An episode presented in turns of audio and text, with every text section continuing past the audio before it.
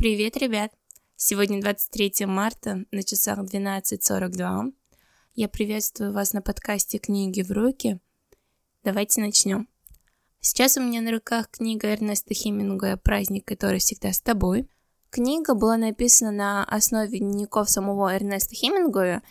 В то время он только-только начинал свою писательскую карьеру, был молод, беден, и, по сути, перед нами представлен дневник, сотканный из небольших рассказов, которые объединены общими персонажами. И благодаря таланту Хемингуэя все, что происходило в книге, словно происходило у меня за окном. Это очень завораживало, и в итоге вся книга сформировала у меня удивительный образ Парижа. Э, я не хочу уделять много времени сюжетной линии книги, так как в ней автор описывает собственные работы, походы в кафе и, в принципе, просто описывает свою простую жизнь в Париже, мне хочется уделить внимание писателям и творческим личностям, которые встречаются на страницах книги, и их довольно много, и все они очень интересные люди.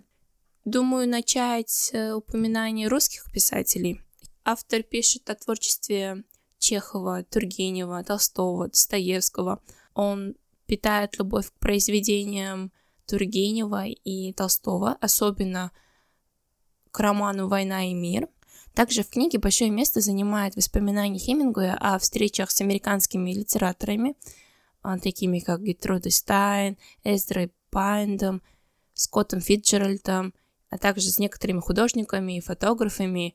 Признаюсь честно, и всех людей, живущих на страницах этой книги, я знаю только русских писателей Фитджеральда и Пикассо. И так как Хемингуэй не описывает внешности своих героев, я представляла всех неизвестных мне личностей как безликих людей. Но это особо даже не мешает погружению в чтение. Плюс к тому же читать о том, что думает один писатель о других писателей, оказалось очень интересным и занимательным. А к тому же книга помогает познакомиться с Хемингуэем не только как с писателем, но и как с человеком, и через его глаза увидеть Париж со всеми переулками, жителями, закатами. И благодаря простоте изъяснения слов, содержания, книга создала эффект некой легкости, веселья, праздности. И я осталась очень довольной тем, что решила прочесть эту книгу. Кстати, мне на руки попалось очень старое издание этой книги 1990 года, и Дополнительно к основной части прилагалось послесловие, написанное Анастасом Микояном.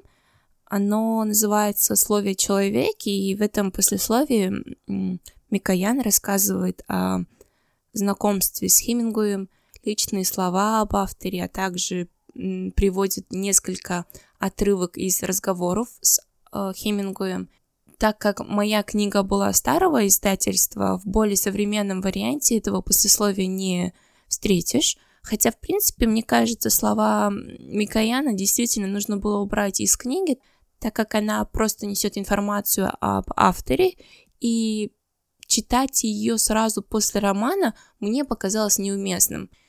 А, и напоследок мне бы хотелось добавить, что книга «Праздник, который всегда с тобой» довольно маленькая по объему, и я прочитала ее за два дня, хотя мне кажется, ее можно прочесть и за один день, потому что книга очень легкая на чтение, и в принципе нету там каких-то сложных судьбоносных поворотов, сюжетных линий, и, и все читается очень легко. И на этом я заканчиваю наш эпизод.